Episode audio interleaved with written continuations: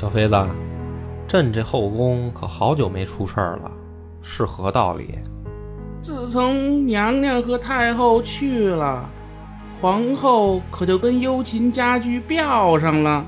现在御史想死个人，比登天还难。那皇后近来有无新的嗜好？皇后厨艺见长，哎，那刀架子换了吗？尚无安排。把刀架子那螺丝，你懂的。诺。本节目由优琴家居天猫旗舰店冠名播出。小妃子，计划顺利吗？皇上，皇后没事儿。御膳房的老王和洒家成同行了。人生总有酸甜苦辣，梦里浮现魑魅魍魉，何卷难掩功名利禄，举杯一满贪嗔痴狂。野史下酒四电台，道出不一样的精彩。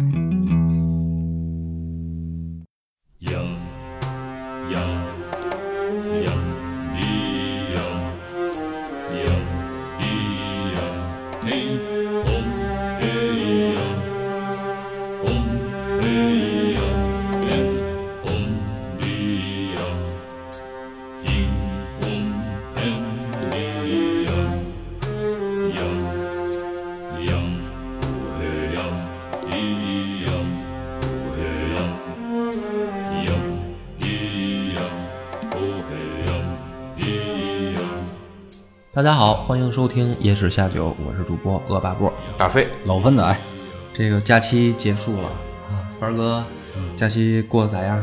不错，挺这回很充实，把这八天休满了，休满了，看三本书啊，那是因为去的那地方比较悠闲，是吧？这个，所以这一期是真正我们假期后的第一期啊。那个上一期的《不飞烟传》也是假期前录的了。呃，但是我看了反响还不错啊，从留言啊什么的，大家还都比较喜欢，所以这一期呢还是讲一个调剂的故事，不是不是不想讲大系列啊，是因为我后面是打算讲北魏，北魏呢，呃，我的稿子现在还没整理完，实话实说，因为北魏跟其他的这个南北朝朝代不一样，它其实是一个更大的命题，跟刘宋不一样。嗯，所以这一期呢，咱们再调节一期，调节一期呢，觉得越往后讲，可能越越是这个大问题。嗯，不是调节一期也好，咱这电台叫野史下酒，其实这叫是正战，其实这是正事儿。就是我们一直干。以前做大系列是因为以前没有那么多素材才讲的大系列，这故事是这么讲的。嗯，实话太多了啊。那个，先聊一个人啊。嗯，看看你们俩有没有印象？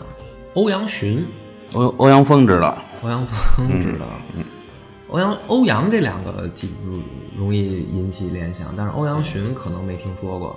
欧阳询是初唐四大家之一，嗯，跟他齐名的呢是虞世南、褚遂良和薛稷，他们四个。他还跟另外三个人齐名，一个是颜真卿，这应该大家都知道啊，柳公权，还有赵孟俯。这四个人合称楷书四大家，嗯，也就是说他是挂了两书法家双重 F 四，一个是初唐四大家，一个是这个楷书四大家，这个欧阳询。他那个初唐四大家指的是，就是刚才我说那四个人嘛，欧阳询不是他的事迹啊，就是初他不是就是有初唐的时候，他们总结出来，在这个不管是文化修养上，还是说这个这个就是怎么说呢，叫名气上都比较。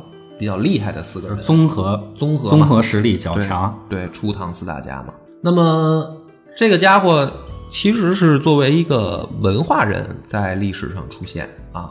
本来呢，他身上的野史故事不多，可是呢，有一个呃小的有意思的趣闻，有一个点，什么点呢？就是说当时啊，唐高祖李渊，哎，李世民的爹。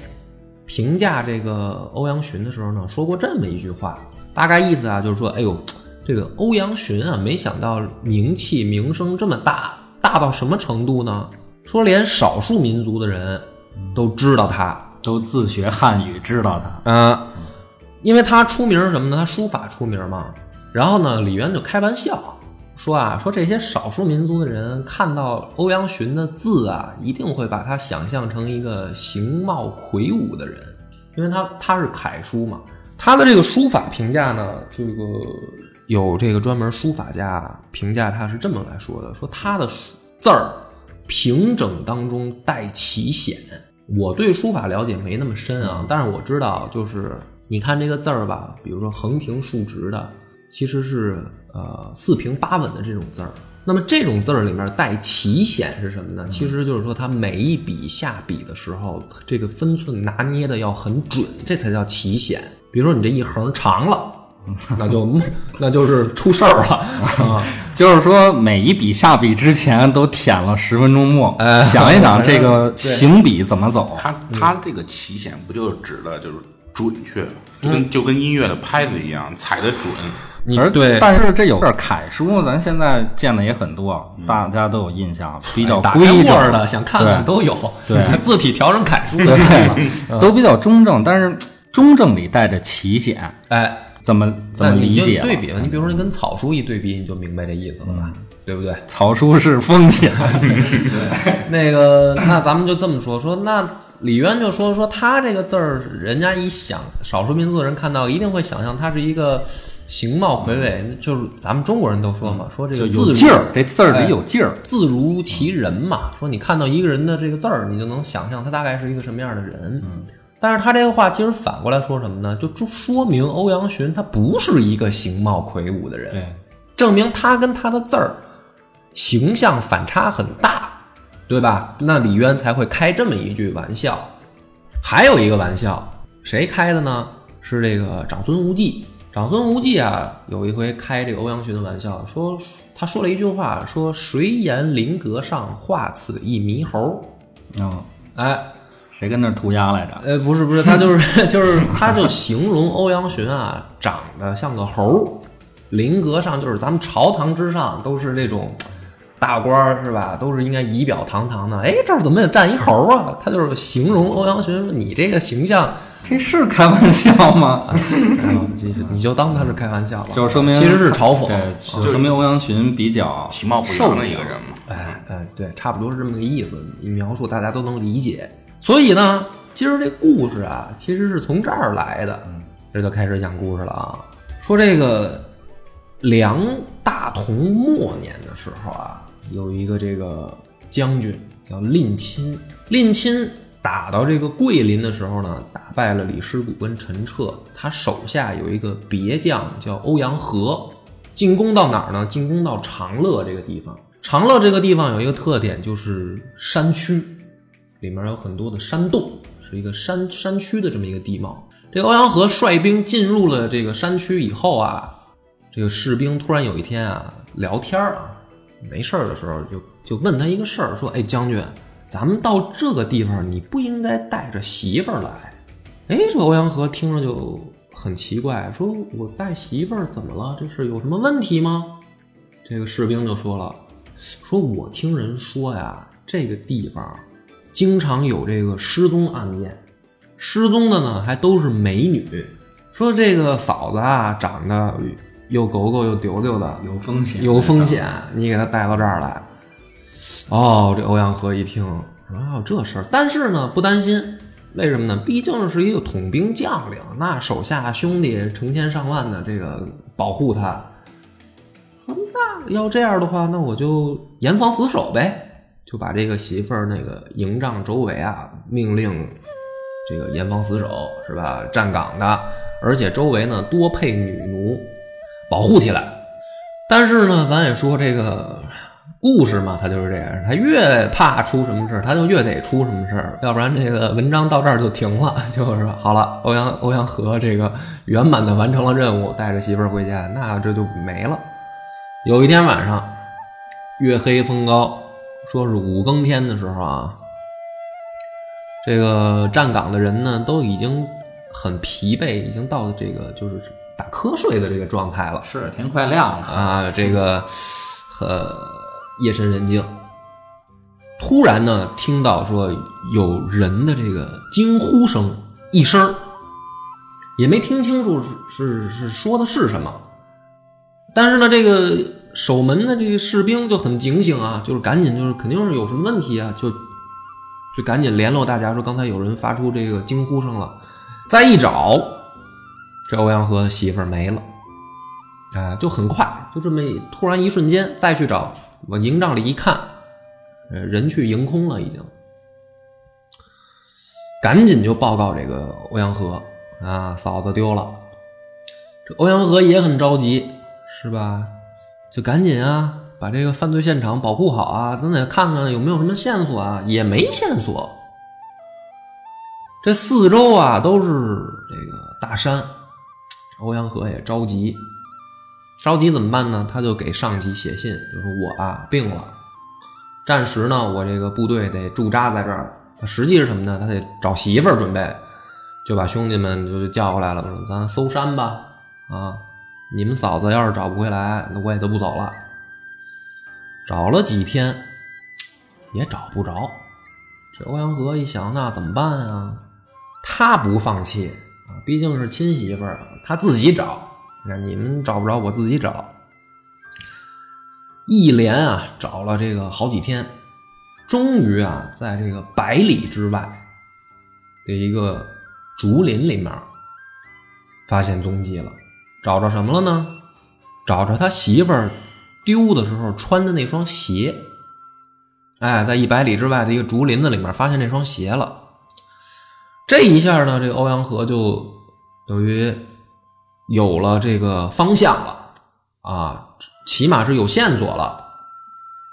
于是呢，他就回去以后又选了三十个这个精壮的武士，说：“我这个找着线索了，在一百里以外，咱们顺着这个方向啊，哥几个再跟我努努力，找一找。”于是呢，带着这三十个人，带上干粮，拿上兵器，哎，就在连续在这个野地里面就野营啊，然后就继续去找。又过了差不多十多天。终于啊，这欧阳河在一个两百里以外的一座，发现了一座一座山。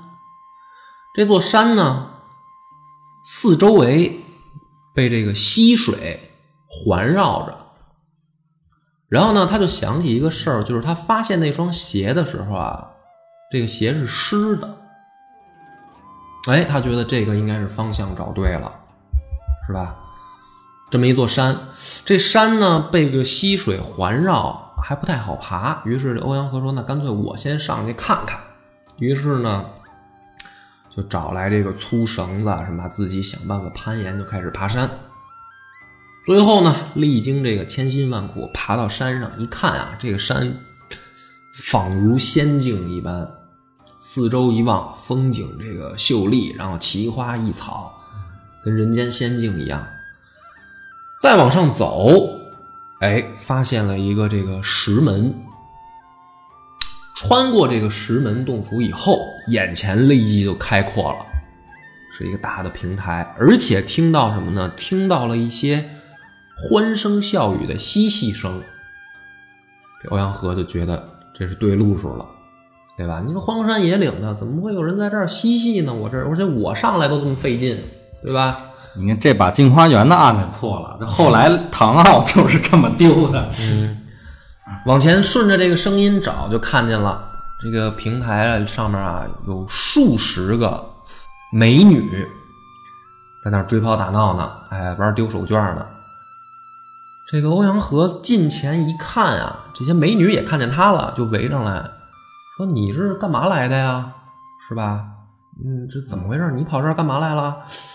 欧阳和就说了，把自己这个一来二去为什么来这儿这事儿一说，这个里面有的妇女就说了，啊 啊，美女就说 啊啊，有这个美女就说说哦，说那知道，说你媳妇儿啊来这儿跟你说的时间是吻合的，说这个差不多一个来月以前，哎来了一个漂亮的美女，现在呢生病了。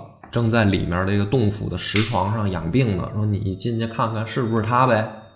这欧阳和一听呢，就赶紧进到这个洞府里面一看，果然看见他媳妇躺在这个石床上，哎，身上盖了很多的这个锦绣做的被子。这个石床前面呢，这个小桌子上放着各种的水果啊什么的。他媳妇在这儿，两个人一见面，哎呦，他媳妇说：“可算是把你给等来了啊！我这被人家给给抓到这儿来。”这个时候呢，这个旁边的妇人就围上来了，说：“是不是你媳妇儿啊？”说：“是啊。”说：“怎么回事啊？到底？”这时候，这美女就说了，有些美女就跟他说啊。说这个地儿啊，住了一个怪物，哎，住了一个怪物。说，呃，这怪物不一般。首先呢，是这个行动敏捷，而且力大无穷。哎，我们这些女这个姑娘们啊，都是被他给抓来的。来的时间长的啊，已经有有十来了十年的了，我们也跑不了。那你想这些姑娘们啊，是吧？你想这个欧阳河毕竟是武将，他上这山都费劲，你跟这帮姑娘们呢也跑不了。说这怪物啊，你就是带一百个武士来，估计你也弄不过他，非常厉害。这欧阳和得想，那这怎么弄啊？说这这这怪物现在。去哪儿了呀？这美女就说了：“说这怪物啊，它这个作息还是比较规律的 啊。一到早上的时候呢，它就出门了，也不知道它去哪儿啊，我们也跟不上它。哎，每到下午的时候，他就回来，说正好你来的这个点儿也巧，他没在。”欧阳和说：“那咱得想个招啊，是吧？怎么办啊？咱怎么办了这这怪物啊？”这个美女就给他出招了，说。你呀，先回去，哼先回去，然后你准备一些东西，准备什么呢？准备几大坛的美酒，然后呢，准备十来条这个肉狗啊，不是猎狗，肉狗，再弄呢这个十来斤的麻绳你把这些东西准备好，然后呢，你来的时候啊，也别来太早，你太早这怪物还没起床呢啊，正好堵一堵一现行也不行，你就还差不多这点来啊。然后呢？十天以后，咱们约定你再来，我们配合你动手。这欧阳和一听，哦，说那也行。说你给我解释解释，我准备这些东西干嘛呀？对呀，这越听像个套啊。他们知道怎么跑。对呀，说你这个计划，你跟我说清楚了呀。这妇女就说了，说啊，这怪物啊，平常好喝酒，哎，每到喝多了的时候呢。他就喜欢跟我们玩一种游戏，什么游戏呢？捆绑，让我们呢拿这个彩的绳子啊，把它捆在床上，然后踩，躺在床上，然后这怪物它不是劲儿大吗？他就一使劲儿把这个绳儿就给挣断了，哎，他就证明自己劲儿大，他就很高兴，他喜欢玩这游戏。说那这狗干嘛呢？这狗啊，这怪物特喜欢吃啊，你弄这十来条狗呢，是让它先吊起它的这个食欲。他一吃东西，他就得喝酒啊！他一喝酒，他就高。他一高呢，他就喜欢玩这游戏，那麻绳就用上了。下次我们捆他，我们就用这玩意儿捆。关键问问题是，这怪物爱吃肉狗，嗯，那抓这些美女干嘛呀？哎，你听着说呀。然后呢，这个咱先说这个计划啊，说这个我们把这麻绳藏在那些彩绳里面，给它捆上，他这回就挣不脱了。挣不脱以后很关键啊，说这个怪物浑身上下呀都跟这个铁打的一样，很坚硬，唯独这个肚脐眼下面 这个位置比较柔软，就是身体不太好，有点虚。说这个怪物平常呢，他这个每这个出去的时候啊，但凡是打猎或者怎么看看他那样，都有意的拿手去护住这个地方，软肋是他的一个命罩门嘛。哎，说这回你要给他捆上，你就捅这儿，把他打他的这个要害，那估计就能了结了这个怪物。哦，这个这个，欧阳和一听说这么个计划，那说行吧，那就按照你们说的办。于是呢，他就下山，哎，回营准备这些东西，按照约定的时间，带着这些东西，带着士兵就又回来了。回来以后上去呢，就把这些。狗啊，就散在林间啊，让他们自由去先散散步、遛遛弯什么的。他呢就在这洞府里面就藏，洞府外面找一个树树丛里面，他就藏好了。藏好了，没过多一会儿啊，果然看见这个远处飞过来一个影子，说这个影子如匹练一般，就是动作快啊，动作很迅速，噌就到这个平台上。到这个平台上以后，就看这个怪物的形象啊，说身长差不多六尺有余，穿的呢都是白衣服，然后拄了一个白色的拐杖。这个脸上啊长着这个长毛，包括身上露出来的地方都有这个长毛，形象呢特别像一只大的白的猿猴，这么一个形象。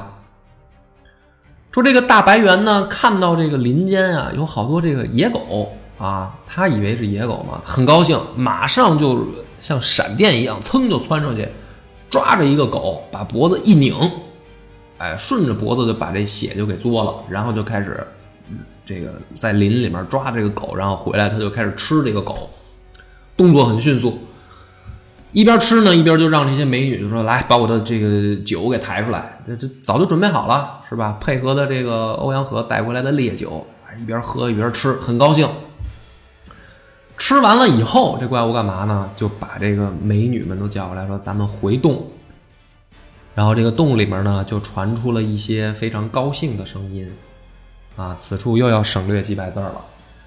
这不是范哥问抓这些美女干嘛吗？哎，就是食色性也嘛，你就理解也是吃。哎，也你就理解这美女都干嘛用了。可是他那儿浑身如铁，就照门比较软，他是怎么高兴的？嗯，再往后讲会有解释啊。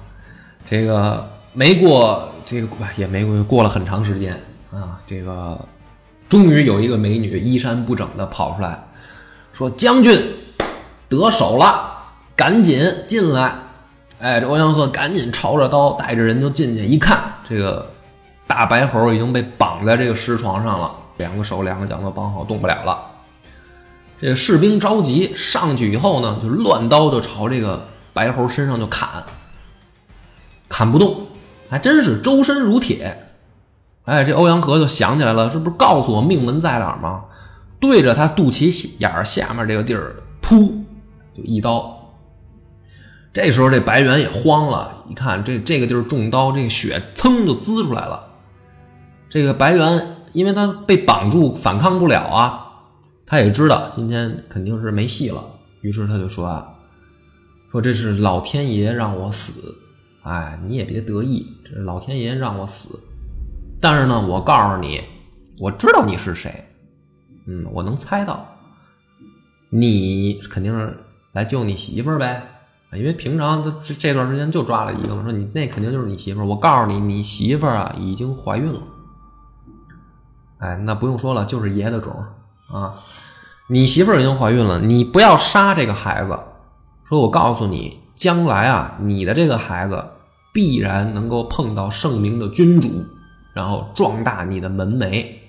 没有这么恶心人的啊！还告诉你的孩子，那就剁了吧！啊，他他死定了，肯定。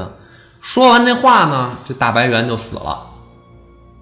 死了以后，欧阳河呢，就在他这个洞府啊，仔细的里里外外的进行了一番搜索，发现他这个洞府里面啊，什么这个珍珠翡翠啊，什么这个。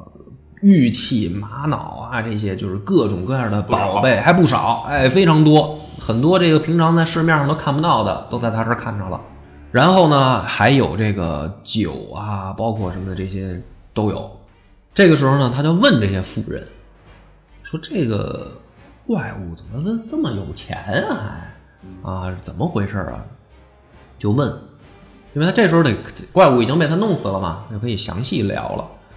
这个时候啊，有妇女就告诉他说：“这怪物啊，呃，我们这些人都是被他抓上来的，这你已经知道了。但是啊，其实还不止我们这些人。说有那个超过十年以上的女的，因为她年纪大了，必然这个就有皱纹啊或者什么。说但凡这个上年纪的女的，这怪物呢就给带走了，也不知道带去哪儿了，就回不来了。哎，然后这个怪物平常呢，就像你看到的，其实它的这个作息啊，跟人都特别像。它早上起来也洗脸漱口，也穿衣服，哎，也穿帽子什么这些，它都弄。而且平常啊，奇怪是什么呢？他还读书，他这个洞府里面还有好多的这个木简。这木简上面的字儿啊，我们都不认识，啊，就是这字儿我们也不认识。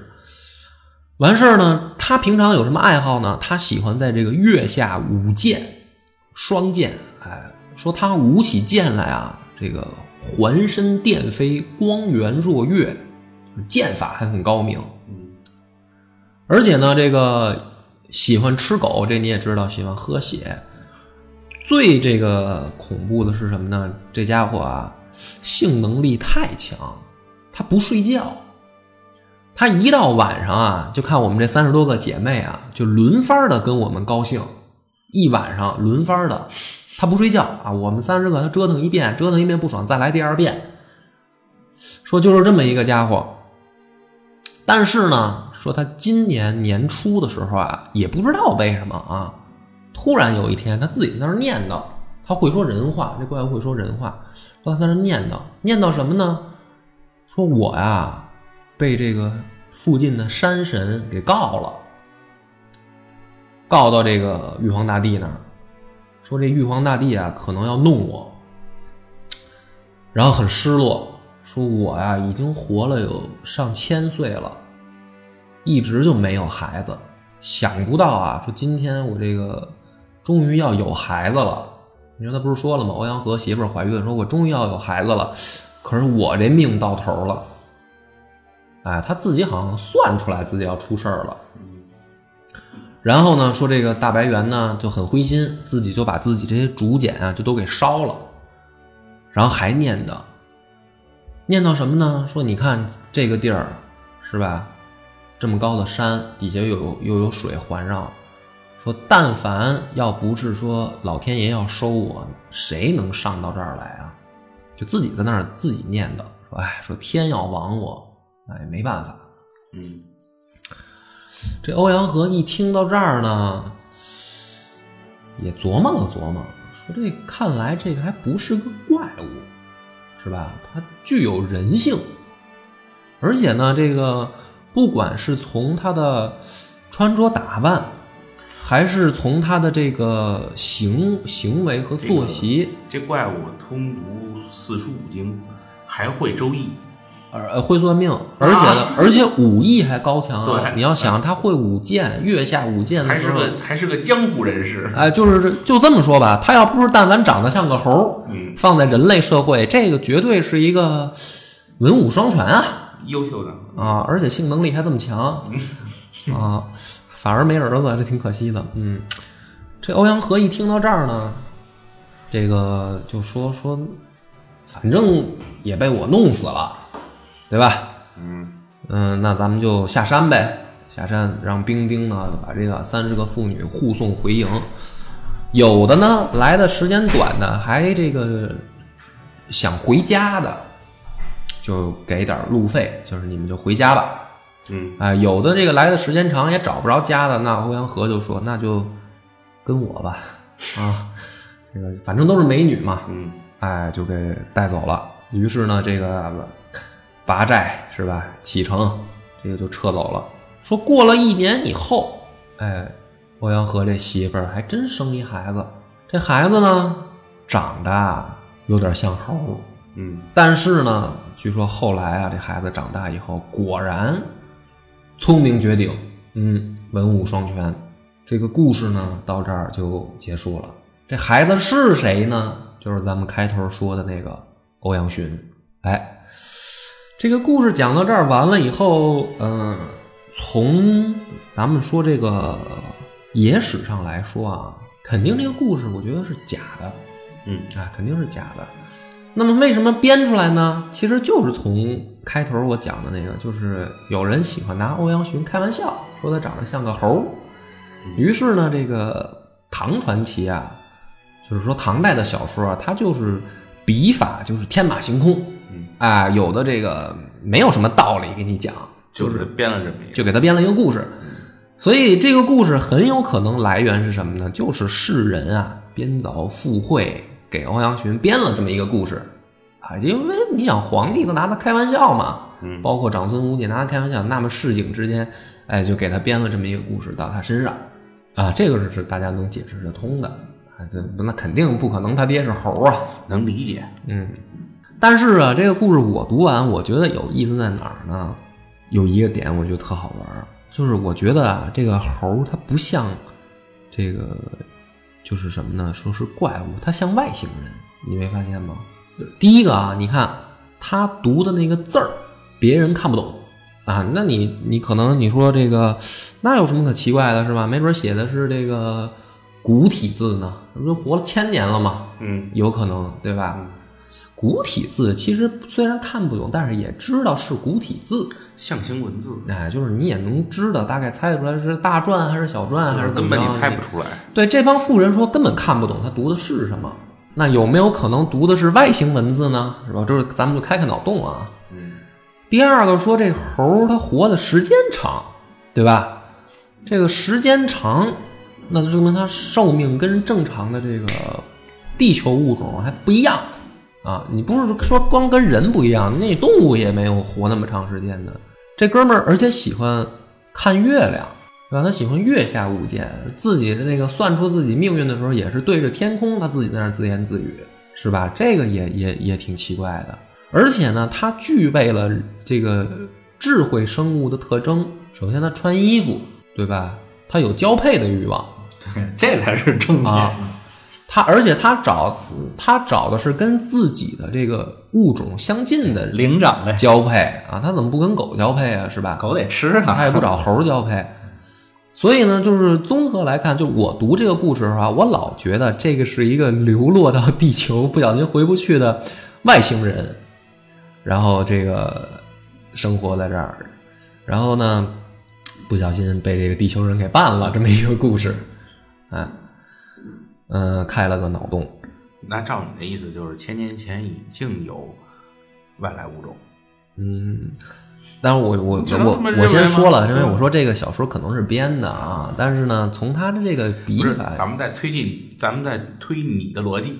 啊，对，我就觉得它应该是一个地外物种，然后才能符合这个所有的整个的逻辑啊，然后他的所有的欲望，你看吃喝，而且他有文化呀、嗯对吧？你要说一般的这个怪物什么的，看什么书啊，还是什么那个穿衣服还拄拐杖，其实整个故事里边，我觉得最合适的是杀他，杀他合适。为什么？他弄那么多金银财宝回去，嗯多值啊！嗯嗯这事儿不白干，嗯嗯对不对？嗯，那么这个是讲了这个故事可能为什么出现，然后呢，可能这个我自己的脑洞这些都讲了。他为什么是猴儿？那这都都说了，嗯。其实最有意思的一个点是什么呢？最有意思的一个点是，这个在古代小说里啊，哎，这个是文人的一种潜意识。这是我下面要讲的这个点啊，什么潜意识呢？就是人类或者说人，他厉害或者恐怖的点在哪儿？什么意思呢？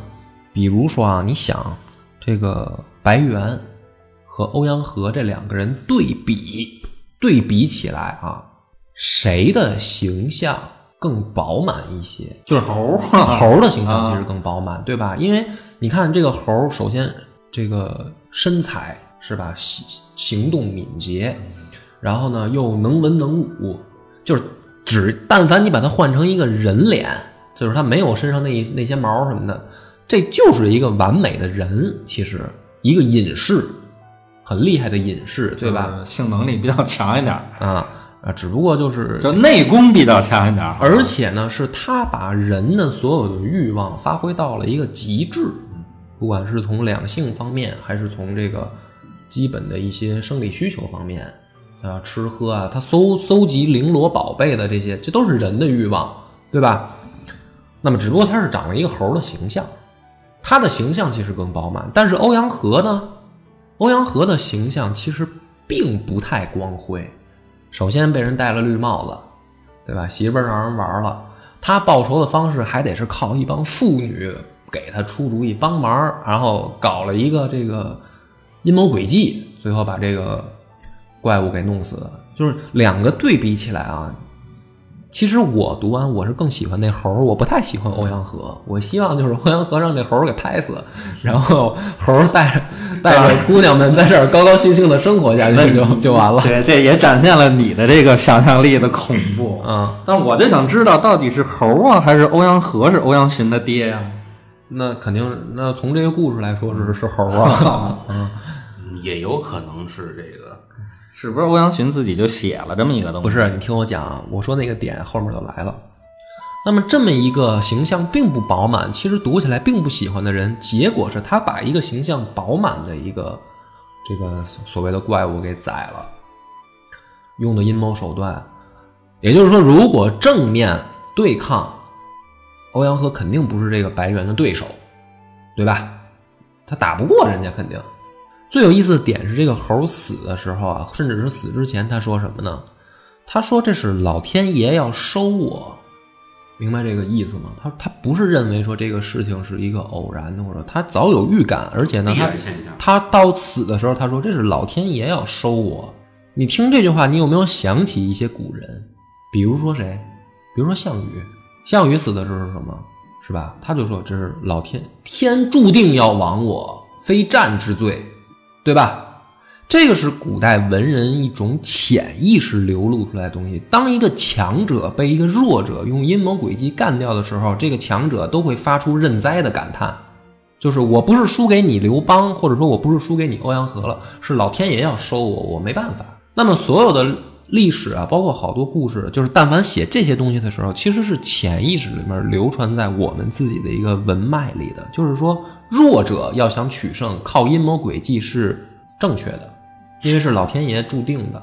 明白这个恐怖的点在哪儿了吧？就是如果你把这个猴幻想他是一个人，这个人被阴谋诡计最后给弄死，弄死的时候他还得认头，还得认栽。他说这是老天爷注定要弄死我，我输的嗯没有什么不甘。